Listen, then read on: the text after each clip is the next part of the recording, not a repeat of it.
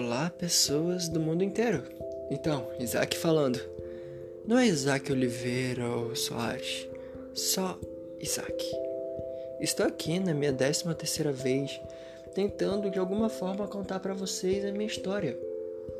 E a tentativa de vez é uma coisa que eu tava querendo fazer há um tempinho. Eu, desde meus 14 anos de idade, eu escrevo diários.